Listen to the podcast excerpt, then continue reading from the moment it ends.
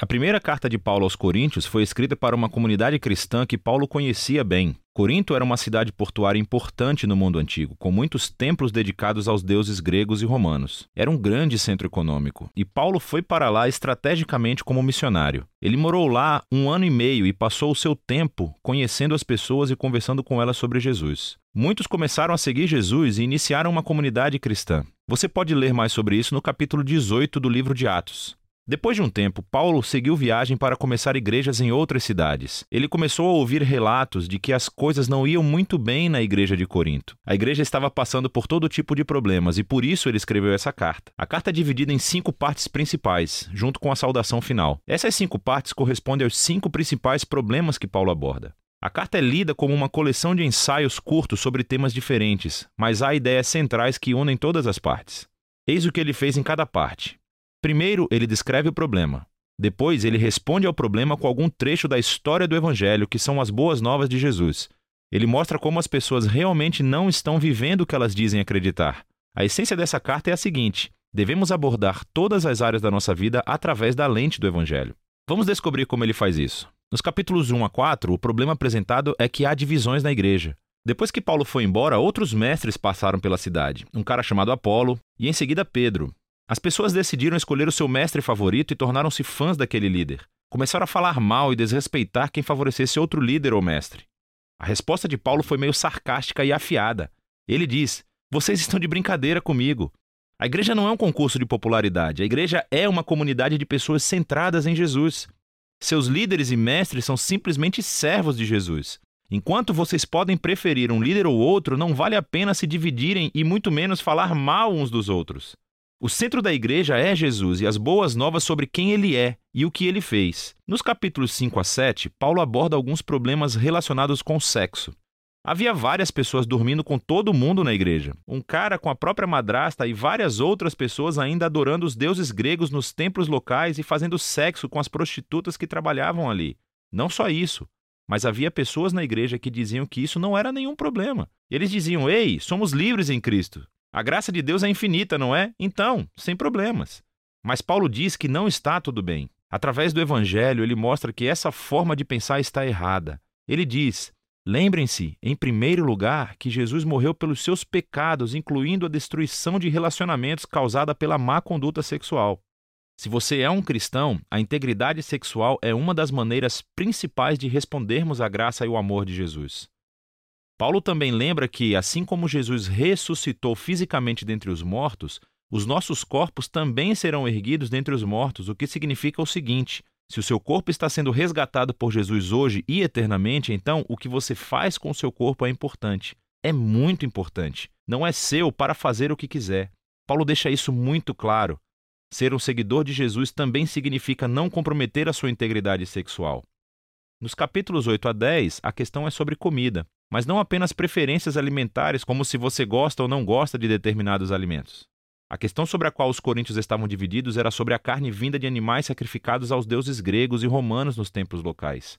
Havia uma divisão entre os cristãos judeus e os gentios sobre como responder a esse problema. Mais uma vez, Paulo apela para algumas ideias centrais do Evangelho. Ele diz que a nossa lealdade é, acima de tudo, a Jesus como Senhor e não a outros. Se você estiver numa situação em que a carne foi dedicada a outro Deus, e há pessoas observando o que você faz, elas podem concluir: olha, os cristãos adoram Jesus e eles podem adorar outros deuses também. Paulo diz que nessa situação não coma a carne. A sua lealdade é somente a Jesus e você deve amar essas pessoas mais do que a si mesmo e não ser motivo de tropeço para elas. Paulo rapidamente qualifica isso e diz: escutem, como cristãos acreditamos que Deus é o Criador de todas as coisas, incluindo daquele animal. Os ídolos do templo, nós acreditamos, são apenas pedaços de madeira e de pedra. Então, se não houver ninguém ao redor que possa interpretar mal as suas ações e se você estiver com fome, pode comer. Como um novo ser em Cristo, você é livre para seguir a sua consciência nesse tipo de assunto. Então, por que uma situação não tem problema e a outra sim? O princípio básico é o amor. O amor nega a si mesmo e procura o bem-estar de outras pessoas. E o amor, amor de Deus, é o centro do Evangelho. É o que Jesus fez quando morreu por nós. Paulo diz que é o que cristãos devem fazer por outras pessoas. Nos capítulos de 11 a 14, Paulo continua abordando problemas nos encontros semanais de adoração. Havia algumas pessoas que estavam tendo experiências espirituais muito poderosas. Começavam a orar em voz alta e em línguas desconhecidas. Outras pessoas começavam a compartilhar um ensinamento ou uma palavra de Deus e em seguida alguém levantava e interrompia porque também queria compartilhar. Era uma situação muito caótica e isso estava distraindo as pessoas do Evangelho, especialmente os visitantes. Nesses capítulos, Paulo ajuda-os a pensar antes de tudo no propósito desses encontros para ajudá-los a ver que tipo de comportamentos são adequados. Ele diz que o encontro semanal é um lugar onde o Espírito de Deus trabalha através de todos e isso acontece de forma unificada.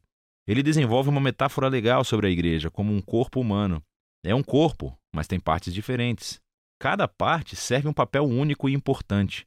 Ele nomeia um monte de coisas que o Espírito faz através de todas as pessoas diferentes, tudo para a edificação da igreja.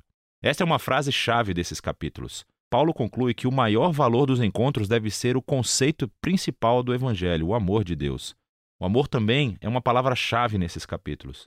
O amor irá obrigar cada pessoa a usar o seu dom para servir e procurar o bem-estar do outro.